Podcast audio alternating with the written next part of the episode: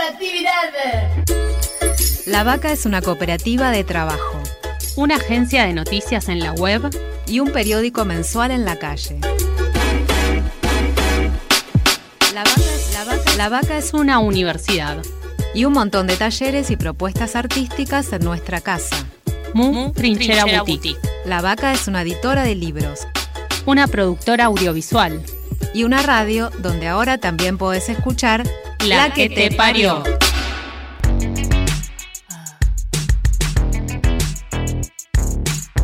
Estamos gestando una nueva dirección, criando futuro.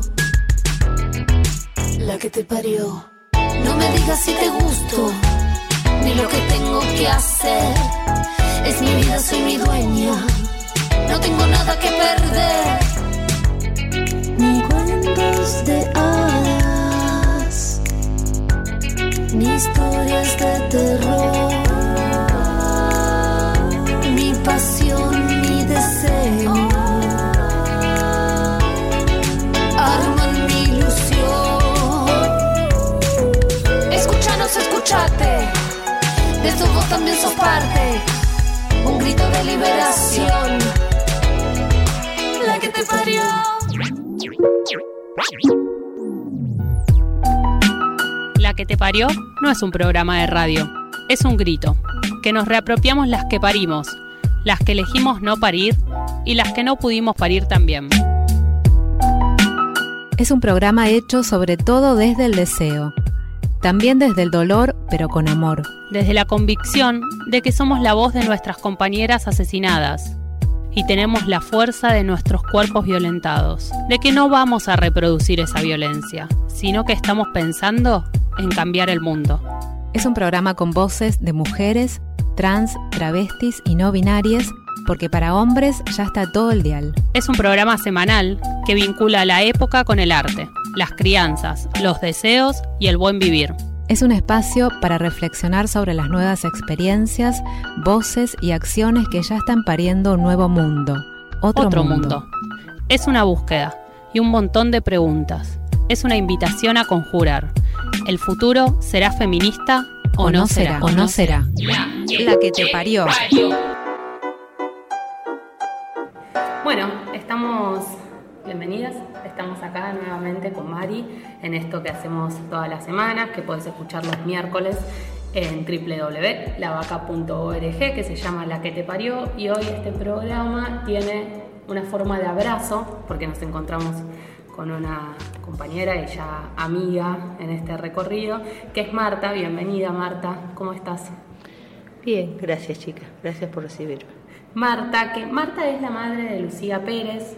Lucía tenía 16 años cuando ocurrió su femicidio en Mar de Plata. Acaba de llegar Marta de Mar de Plata en octubre de 2016, estamos cumpliendo tres años.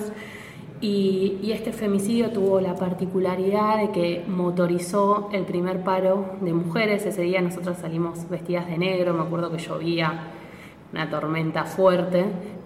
¿Vos ese día marchaste en Mar de Plata o acá? ¿Marchaste, Marta? No, no, no, era imposible. Yo ese día, imagínate que habían pasado 19 días de la, de la muerte de Lucía, del asesinato de Lucía, era imposible que yo pudiera tener mi cabeza en, en una marcha, era imposible. O sea, yo no sabía ni dónde estaba parada, ni qué me pasaba, ni qué nos había pasado con Lucía. Claro. Era imposible, es imposible pensarlo. O sea, yo lo veo después, eh, hoy lo veo desde lejos y digo cuántas cosas, y sé que las mujeres fueron de negro a trabajar, las que no pudieron salir fueron vestidas de negro a trabajar, y cuántas cosas que se hicieron en pos a Lucía. O sea, es, es algo que, pero hoy lo puedo ver, hoy lo puedo visibilizar. Claro. Yo en ese momento ni lo vi. Las movilizaciones que se hicieron con la muerte de Lucía, que fueron tremendas ayer en Mar del Plata, que fue una el día, que fue el sábado cuando la mataron a Lucía, y fue el próximo sábado que se hizo una movilización, pero de muchísima gente, yo no sé dónde salió la gente, tanta gente. Y eso fue la primera vez que yo estuve en una movilización. Nunca habías Y- estado como en una marcha. Por ahí sí, había estado en otras marchas, pero en una movilización de Lucía. Ah, ok. O sea, de ella fue la primera que estuve y después se hizo otra más también de mucha, mucha gente y bueno, y después de ahí continuamos. Yo el día del paro realmente, o sea, no lo tengo ni registrado. Claro. O sea, no sé si yo andaba, en qué andaba, ni cómo andaba, la verdad que ni, recuerdo. Y después de ahí, sí, se fueron haciendo marchas y marchas y después de ahí seguimos, seguimos haciéndola y seguimos estando.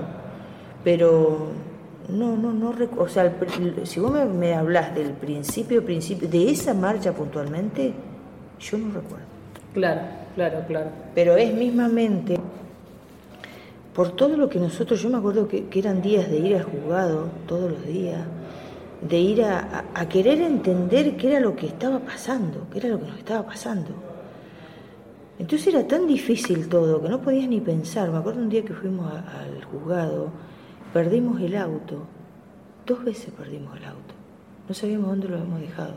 Salimos de la audiencia que teníamos y no podíamos, o sea, fíjate hasta dónde la cabeza de la persona. Claro. Está, está el desgarro que la persona sufre, que no tenés, hay cosas que no, no, no las registrás. Entonces, no, la verdad que no lo recuerdo. Yo me, o sea, sé del paro, sé que las mujeres iban a ir de negro, sé que se hablaba de que, porque incluso, de hecho, yo no miré televisión como por dos meses. Mm. El día que yo veo a mi hija en la pantalla, casi me infarto. Porque no podía. A ver, uno no asocia, vos no podés, no, no podés incorporar, que sería la palabra, que esa persona de la cual están hablando y la que vos estás viendo en una pantalla y la que está viendo otras personas es tu hija. Claro. O sea, cuando vos podés hacer una asociación de eso, ya ha pasado un tiempo para incorporar lo que te está pasando. Porque es tan grande el tsunami que uno recibe que es como que no, no, no, no, no sabes ni dónde estás, ni cómo estás, ni qué te pasa, ni cómo. No tenés idea. Entonces yo me acuerdo el día, después de dos meses que vi la foto de Lucía en la pantalla, que hablaba del adolescente, que hablaba el noticiero, y yo no podía creer que esa que yo estaba viendo era mi hija. Entonces ahí cuando vos vas cayendo a tierra y te, vas, te empezás a querer dar cuenta, porque todavía ni te diste cuenta. Entonces ahí son las cosas que vos vas empezando y vos decís, no, esto me está pasando. Entonces ahí vos empezás a tomar conciencia. El, comienzo es como que vos vas haciendo, y hay otra cosa que yo siempre digo, Vos antes de que te pasara una cosa de esta, una tragedia de una, muerte de un hijo, vos vivías de una manera la vida y vos tenías tu adrenalina, tenías tu, tu forma, tenías tu cansancio, tenías tu trabajo, pero era de una manera. A vos cuando te matan un hijo,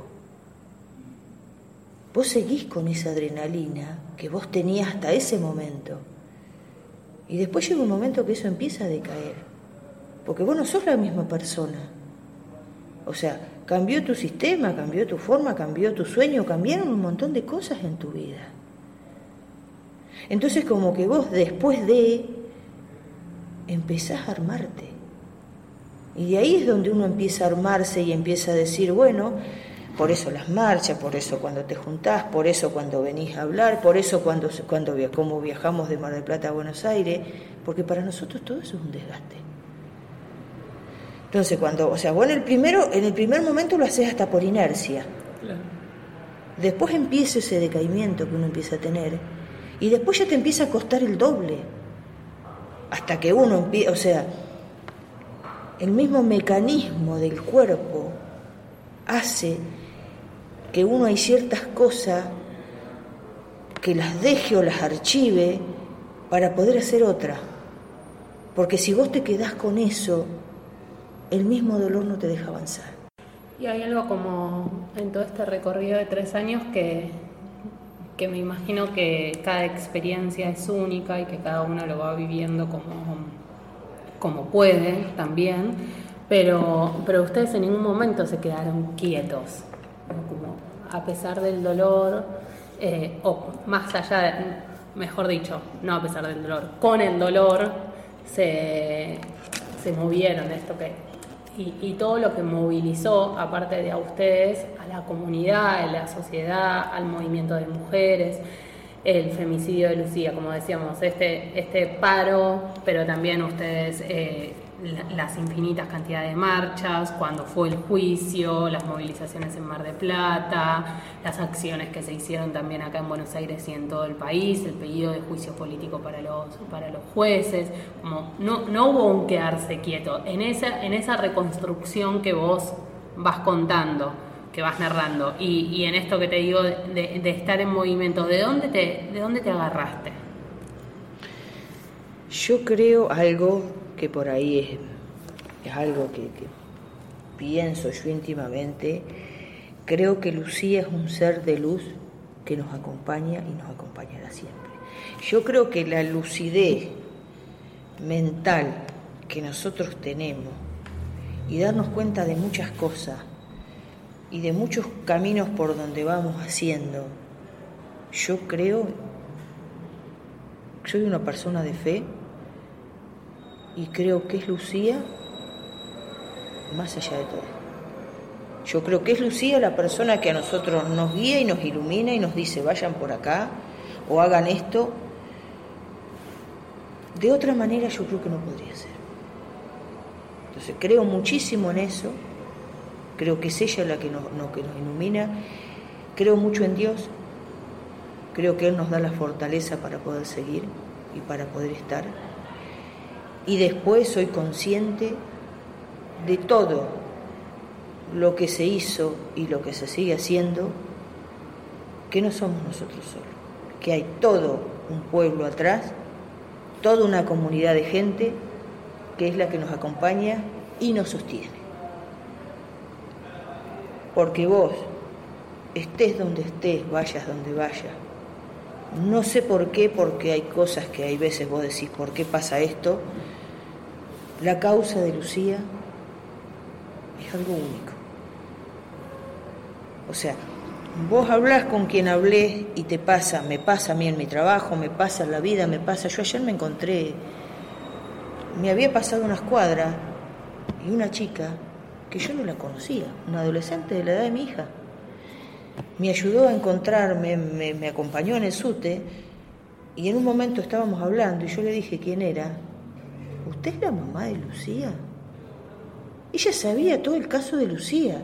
Y era una adolescente que yo no conozco, que ella me brindó todo su amor de ayudarme, de, decirme, no señora, no es esta calle, usted tiene que ir por acá, vamos, yo voy en el subte, vamos que yo la acompaño. Entonces, eso que se genera es como único, o sea, no, no, no lo podés entender. O sea, ese amor del otro, ese amor del otro. Y yo creo que lo que siempre tuvo Lucía y tenemos con Lucía es amor.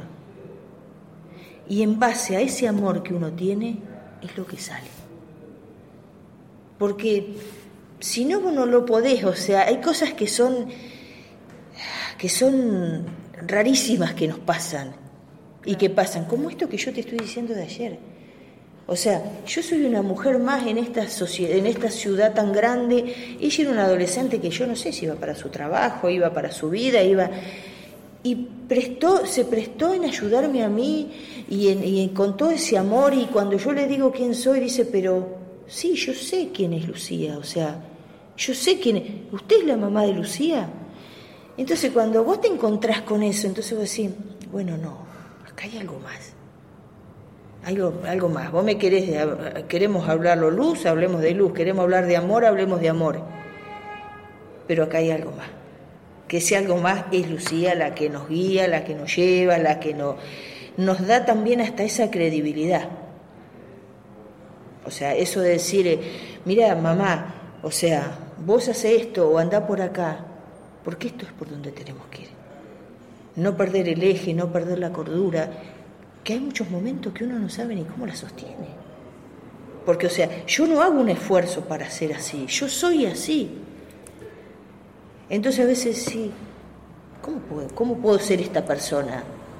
Yo creo que es ella la que está siempre y, es la luz de ella la que nos ilumina y nos ayuda y no nos deja vencer y no nos deja bajar los brazos y, y nos hace seguir estando, seguir estando, seguir teniendo esta energía, seguir encontrándonos con personas que nos van abriendo el camino. Porque esto es así. O sea, nosotros solos tampoco podríamos haber hecho nada. Vení, queremos compartir los saberes que estamos cultivando juntos. ¿Nos escuchás? También, queremos, escucharte. Escribinos a cooperativalavaca.gmail.com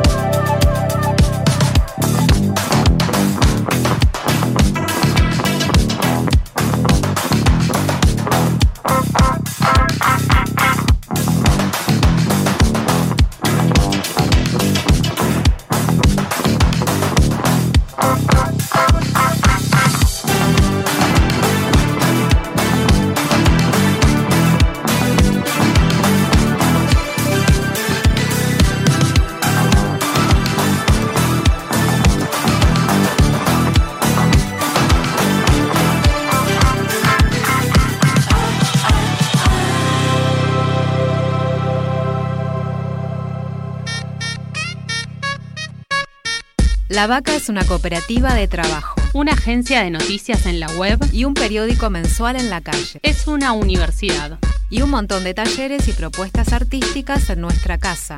Mu Trinchera Boutique. La Vaca es una editora de libros, una productora audiovisual y una radio donde ahora también puedes escuchar La, que, te parió. Seguimos acá con, con Marta, con Mari, con Candel una invitada en la mesa. Y Marta, decías recién esto de no perder el eje. ¿Cómo es no perder el eje? ¿Cuál es el eje? ¿Cuál es el eje? ¿Cuál es el eje? A ver, para mí el eje es estar lúcida en primer momento. Poder pensar poder discernir, pero desde la soltura de no depender de nada, o sea, de no dependencia de que yo me, pueda acostar, dormir y levantar, y no acostarme ni tener que dormir eh, con un fármaco, ni levantarme. Entonces, para mí el eje es ese, estar eh, tranquila. Yo como te, te dije, soy una persona de fe. Voy a, tengo un grupo de oración, voy, sigo con mi trabajo. Yo soy enfermera de un hospital público, sigo trabajando, eh, sigo con mi misma familia. Estar unido es muy importante. Estar en familia. Eh, yo, por ejemplo, nosotros tenemos mucho diálogo con mi marido, con mi hijo, hablamos de estas cosas luchamos los tres por lo mismo. Entonces, toda esa contención que uno tiene es lo que a uno también lo hace estar en. Porque si no es muy difícil. Es muy difícil. Y uno, como yo siempre digo, a veces estar, seguir por la buena senda como iba, o cambiarte y ser una muy mala persona,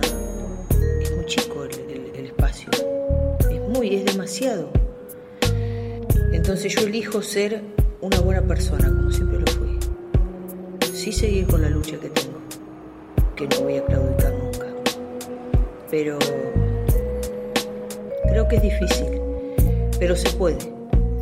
Se puede. ¿Y la calle te ayuda a esto de la calle abrazando, conteniendo, marchando, levantando los carteles, ayuda a sostener El hecho de que uno esté con otras personas, de hecho la calle, eh, las marchas, ayudan muchísimo hasta susanar lo que te está pasando. Porque vos te encontrás con las otras personas que te pasa lo mismo. O sea, todos estamos por lo mismo. ¿O no? Pero ese abrazo calentito que te dé el otro claro. es lo que también te sostiene. Y te dice, no sé, yo estoy, yo te apoyo, yo te ayudo, yo estoy, no te pregunto nada, yo estoy. Eso también es un pilar muy importante para las personas. O sea, es el estar. Yo ni, ni sé, ni, ni, ni te pregunto, no quiero saber, solamente estoy. Eso ayuda muchísimo. Ayuda ¿Por qué? Porque el otro está, es, esa contención, o sea, las personas somos energía. Somos energía, o sea, las personas, por eso ese abrazo, esa fusión que tenemos, es lo que nos ayuda a seguir. Y nos ayuda a estar bien en el fondo, porque somos eso. O sea, no es que somos seres este, apáticos que podemos solo, podemos hacer. No, no. Y también se va armando, me imagino, como toda esa red que, que vos le llamás de abrazo, que es también de contención, pero que también es como una red de lucha, de, de poder seguir juntos causas o estar cuando pasa algo con una causa en particular. Digo, ¿cómo se va articulando? Eso es importantísimo. Es muy importante que eso yo lo aprendí, lo aprendí con Melman. Melman fue una persona, bueno, ya sabemos quién es Gustavo Melman, el papá de Natalia eh, él es una persona de muchísimos años de lucha por su hija. Entonces, cuando estuvo, o sea, nosotros estábamos con, nosotros recién empezábamos con lo nuestro y él tenía, estaba este, con el juicio de su hija por, por unas salidas que querían tener, o el último de los imputados que habían llevado a juicio. Entonces, él nos permitió entrar a las audiencias. Nosotros entramos a una, entramos a otra, otra. Eso nos fue, nos fue dando cuenta, nosotros nos fuimos dando cuenta que eso nos iba llevando a tener una mirada distinta de la que podíamos tener entrar por primera vez a esa audiencia. O sea, nosotros íbamos a pasar por ese proceso, pero no es lo mismo cuando vos ya lo estás viendo con otro que ir al tuyo directamente. Claro. Entonces, Vos ves el comportamiento de los jueces, ves el comportamiento del imputado, ves la provocación que hay del imputado hacia la familia. Entonces vos estás viendo que eso también te va a pasar a vos. Y eso es una puerta que se abre a las personas que es muy es un ejercicio muy muy muy sanador que uno tiene que lo que haga los otros a vos no te tiene que afectar. Claro. Tienes que estar ahí, ver lo No que va a el pasar, eje nuevo. no seguir en eje, exactamente. Y Marta, si tenés que describir cómo es ese sistema judicial que viste desde adentro, cómo es esa máquina, Perversa. Esa sería la palabra. Perversa. La que te parió. En la que te parió nos vamos a dar un lujo. En todos los programas vamos a escuchar un episodio de Crianzas, el micro radial conducido por la artista y poeta Susie Shock y producido por La Vaca, para crecer en la diversidad. A ver, ¿qué nos cuenta nuestra tía Traba? Esto es Crianzas. Un programita que intenta eso de crecer en toda la diversidad. Mi nombre es Susy Shock y como dijo mi abuela Rosa la Tucumana, buena vida y poca vergüenza. Y como dijo mi amiga la Loana Berkins, en un mundo de gusanos capitalistas hay que tener coraje para ser mariposa. Crianzas, crianzas. Una producción de Cooperativa La Vaca para que tus alitas no crezcan más rotas.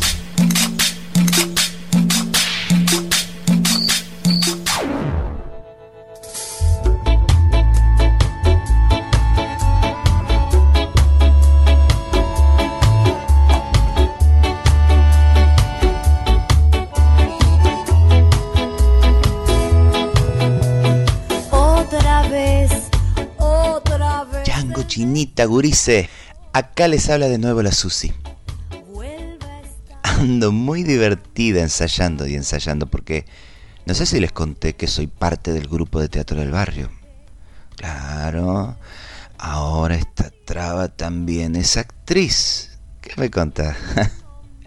y encima de todo parece que mis compañeras del grupo andan tan pero tan aguerridas que me han elegido para ser ni más ni menos que de hada en la obra para chicos que estamos ensayando.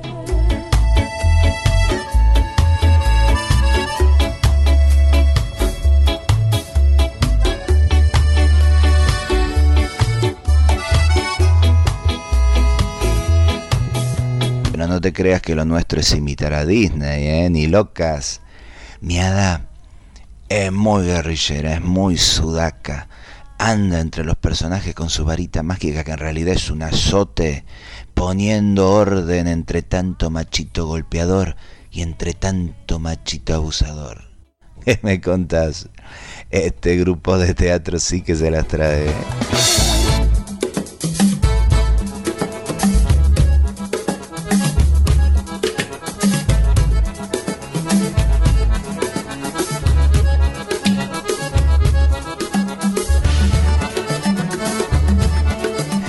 Beso y abrazo de tía Traba.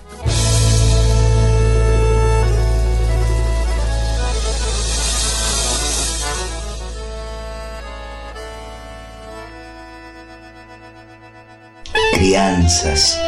Buena vida y poca vergüenza. Dale. Buena vida y poca vergüenza.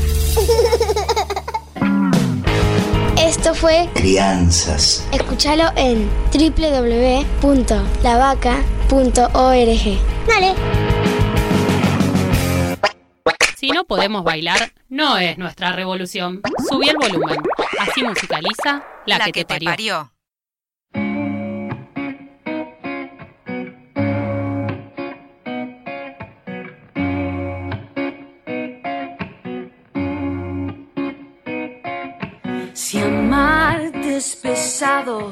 Y hablarte es peor, ¿por qué apresurarnos a estar en control? Tus trenes me llaman, se van y yo estoy tratando de hacerlo con voz o sin voz. La mala costumbre de ser como sos nos hace acercarnos en oposición. Si quieres, invito a verme, acércate que yo solo tengo cosas dulces para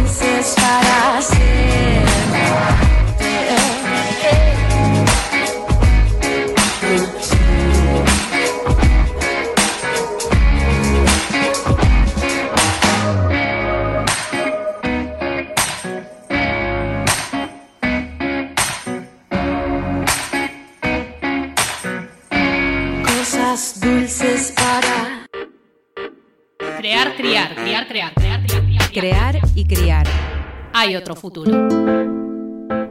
En noviembre del año pasado, el tribunal en lo criminal número uno de Mar de Plata absolvió a los tres acusados por el femicidio de Lucía Pérez con argumentos sumamente machistas.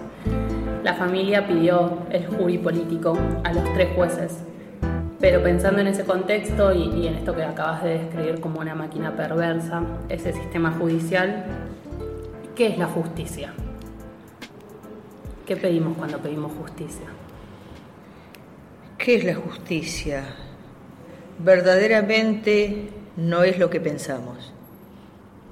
Porque, ¿qué pedimos cuando pedimos justicia? Justicia. Que sea justo. Sea justo, la balanza justa, ni para uno ni para el otro. Si vos cometiste, vos debés, eh, o sea, hacer eh, lo que vos cometiste, debes ser responsable de los, de los hechos. ¿Y podemos construir justicia por fuera de las instituciones formales que son supuestamente constructoras de justicia? ¿Podemos construir justicia desde la calle? Yo creo que es ahí donde está. Ese es el eje de la cuestión. Ahí es donde tenemos que construir la justicia, desde la calle.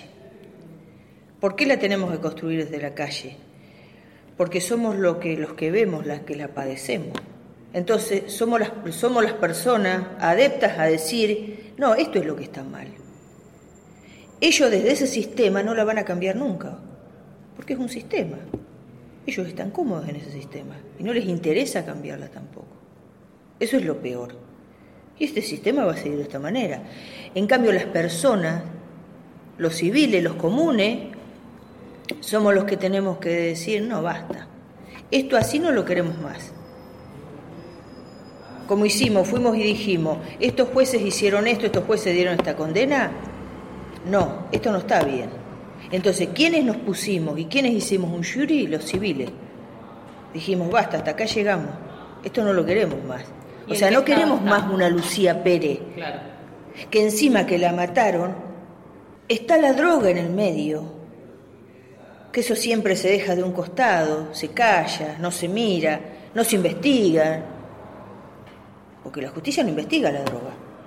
Entonces, está todo eso en el medio, solamente se la juzga por lo que los tipos vendían a menores. Nunca se los juzga por la muerte de Lucía. Claro. No hay ningún culpable por el femicidio. No hay culpable por el femicidio de Lucía. A Lucía no la mató nadie, Lucía se murió sola.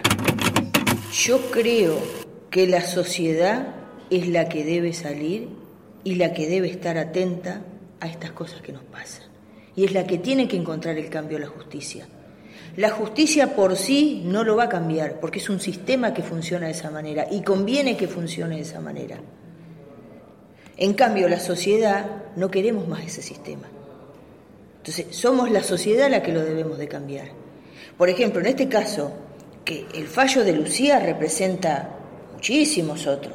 O sea, acá tenemos puntualmente el fallo de Lucía, pero no es el único. Entonces, como hemos salido con Lucía, todo, porque es como yo siempre digo, ya la causa de Lucía no es de la madre y el padre de Lucía, la causa de Lucía es de todos. Y un día yo no voy a estar y van a ser ustedes las que van a seguir luchando para que estas cosas cambien. Nuestra danza tribal desata el vendaval. Del deseo.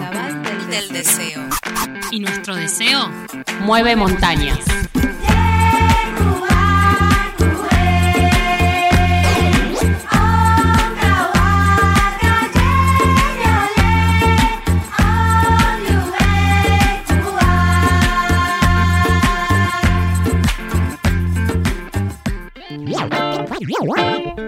¿Y cómo construimos otra cosa? ¿Cómo construimos una otra sociedad? Luchando, concientizando a la gente que todos podemos, que las personas comunes podemos. Es mentira que no tenemos poder. No, es mentira. Todos tenemos poder. Todos podemos hacerlo. No quedarnos en nuestra casa sentados, mirando cómo pasan las cosas. Que nos resuelvan ellos la vida. Entonces, o sea, nosotros con, con- con- la causa de Lucía no somos personas excepcionales que hemos salido, no somos extraterrestres, somos igual que cualquier mujer, yo soy igual que cualquiera que voy a laburar, mi marido lo mismo. Pero ¿qué hicimos? Tomamos la decisión de salir y de no callarnos, de no esperar que el Estado hiciera, porque si hubiésemos esperado que el Estado hiciera, no hubiese hecho nada. No hubiese hecho nada como no lo hicieron. Entonces, acá no hay acá no hay un Estado presente en víctima. Acá no hay un Estado presente en acompañamiento. Acá no hay un Estado presente en cuidar a las personas. El Estado no está. ¿A ustedes los acompañó el Estado en estos tres años? No. Si yo te tengo que decir, no.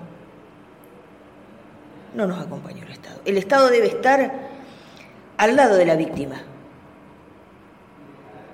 Yo te voy a decir algo y te voy a, te voy a confesar algo que a mí el Estado me ha pagado cuatro pasajes para venir a, Buenos Aires. El resto de los pasajes me los pagué yo. Cuando necesitaba venir ahora, ¿sabes qué me dijo el Estado? Que no hay más pasajes, que no se que no, no se pueden dar más pasajes. Pero como era el mío, podían gestionarlo. ¿Sabes cuándo me mandaron el pas Me dijeron que estaba el pasaje el lunes a las 11 de la mañana. ¿Y sabes a qué hora yo necesitaba el pasaje? A las, sei- a las 6 de la mañana. Entonces, cuando el Estado está después que pasaron los hechos, el Estado no sirve. El Estado debe estar antes. Porque si yo no tenía y no empeñaba para venir acá a ver la causa de mi hija, Claro, porque cuando vos decís necesitaba venir, es porque venís para hacer un seguimiento. yo no vengo de, de shopping a, a- ¿Cómo era que les nombré? Que no, ya no me acuerdo. Puerto Madero. Eh, no vengo de shopping. A ver, por favor, eh, atento. Yo vengo a ver la causa de mi hija. Porque llamo y aunque sea ni te atienden. Podés estar media hora con el teléfono colgado que no te atienden. Entonces, a eso vengo yo. Yo no vengo de paseo acá.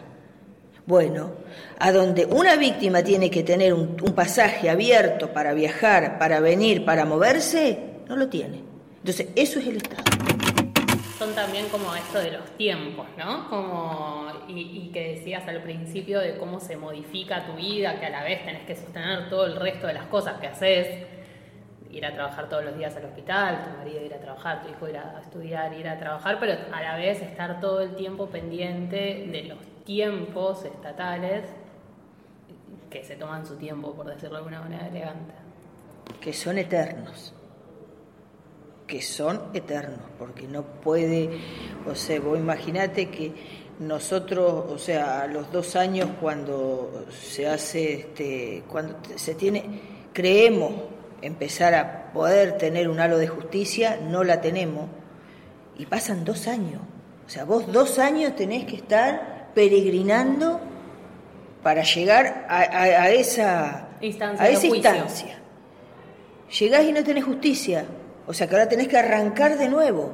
Mirá el desgaste que es del ser humano. O sea, es inhumano lo que se hace, es una crueldad lo que hace la justicia. Que no debería ser así. A mí no me interesa que haya 50 causas delante de mi hija. A mí no me interesa. A mí me interesa que la justicia trabaje como debe trabajar.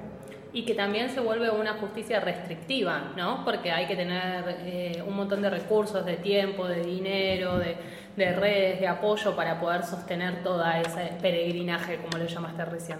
Tal cual, tal cual, porque no es solo que uno tenga, aunque sea el ánimo, no, no, necesitas un montón de otras cosas, un montón de otras cosas, porque también necesitas dinero para esto.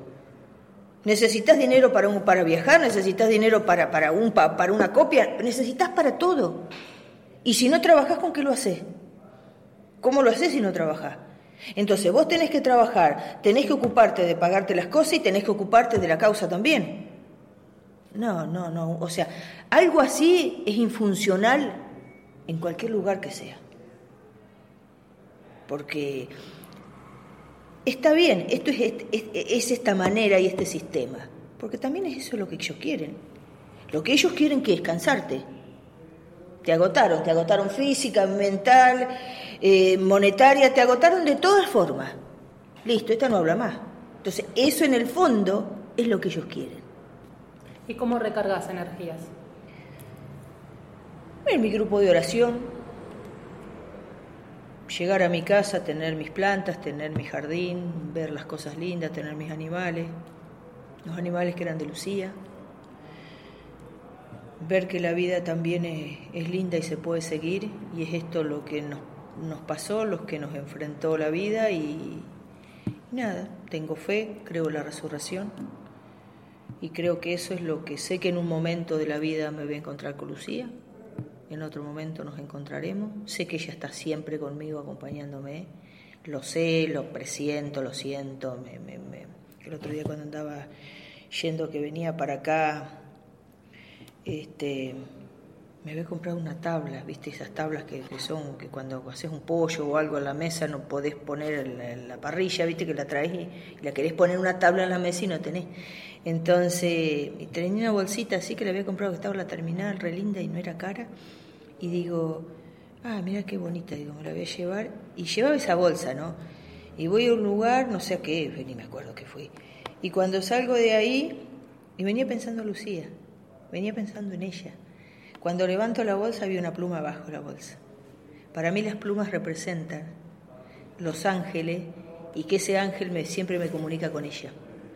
Entonces para mí la pluma es muy representativa y es muy puntual que hay momentos de, que yo estoy por ahí triste o que me estoy pensando en ella y aparece una pluma.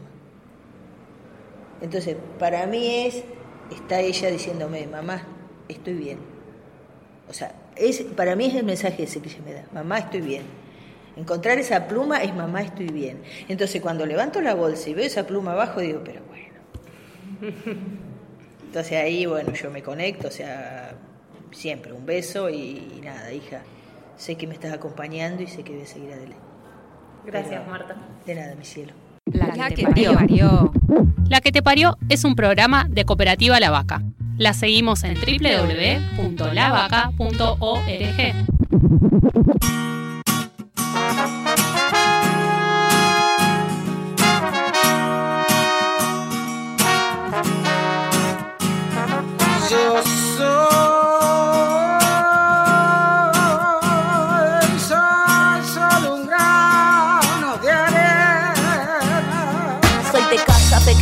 familia laburante de madre guerrera, abuelos inmigrantes de vida dura, años de dictadura, infancia heavy, síntomas que aún perduran, siempre rozando la locura, siempre supe que el amor todo lo cura Ellos querían una niña casta y pura y salió animal, única, lúdica, música y pensante. Vivo la vida cada instante, soy el ovario parlante. Dice que soy rara, me gusta estar sola. Tengo marido, tengo amantes. Soy lo que parió mi vieja, soy lo que yo inventé. Soy cada lágrima que derramé, soy cada compás de este tema. Soy la que suena cuando vos querés. Yo. Soy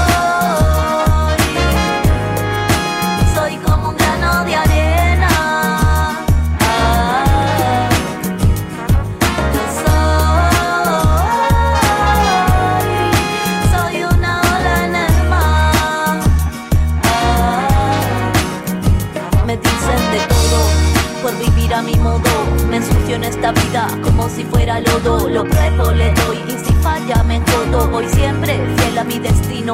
Todo a codo me lleva el norte.